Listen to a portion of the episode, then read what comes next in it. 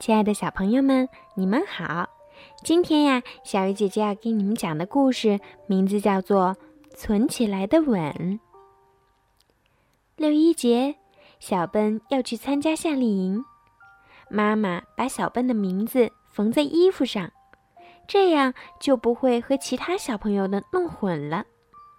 小奔一想到要在外面过夜，睡觉前、起床前。都得不到爸爸妈妈的吻，他突然一点儿也不想去了。爸爸说：“别担心，我和妈妈帮你存了好多个吻，你可以带上它们。”爸爸妈妈把纸放在中间，同时亲了一下，这样一张纸上就有两个吻了。然后他们把纸折起来，再放进铁盒子里。该出发了。喏，这是存好的吻，够你睡觉和起床的时候用了。爸爸说。很快，小奔在火车站见到了其他小朋友们。上车后，小奔想证明自己长大了，假装不看爸爸妈妈。可是火车一开动，小奔立刻扭头看着他们。再见，一路顺风。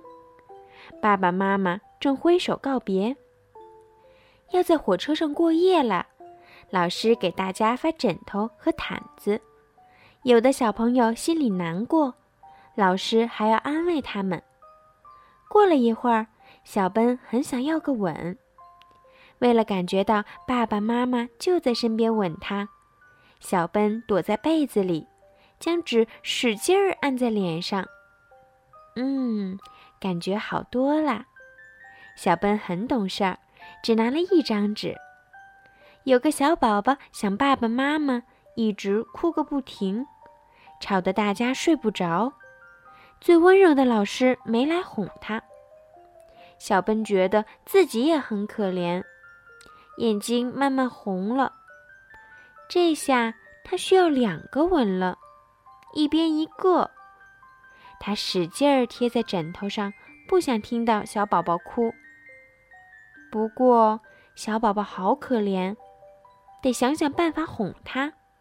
小笨问他：“你想要一个甜甜的吻吗？”小宝宝马上不哭了。那是什么呀？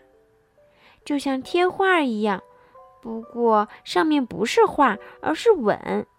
像这样，把纸打开，贴在你脸上。现在好点了吗？小笨说。小宝宝抽着鼻子点了点头。这下所有的人都想要了。